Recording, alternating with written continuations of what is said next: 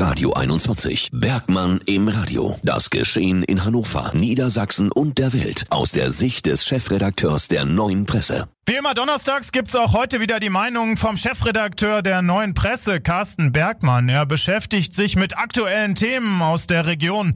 Heute geht's um den Rechtsstreit zwischen 96 Profiboss Martin Kind und dem Stammverein. Der scheinbar ewige Streit zwischen Hannover 96 und Martin Kind geht in die nächste Runde und spitzt sich immer weiter zu. Die alles überstrahlende Frage, darf der Verein Martin Kind als Geschäftsführer einfach feuern? Nein, sagen die Gerichte. Und das ist auch gesellschaftsrechtlich durchaus nachvollziehbar. Mir stellt sich die Frage dabei, ist der Verein bewusst dieses Kalkül eingegangen, um ein Urteil zu haben, das womöglich besagt, 50 plus 1 in Hannover ist nicht greifbar. Auch die DFL hat sich mittlerweile mit Chefjustiziar Pepka zu Wort gemeldet und betont, die Weisungsbefugnis des Vereins muss gewährleistet sein. Und was bedeutet das jetzt alles? Eine schnelle Lösung kann es nicht mehr geben. Und ich bin tatsächlich sehr gespannt auf den Januar, Februar, wenn es um die Lizenz geht.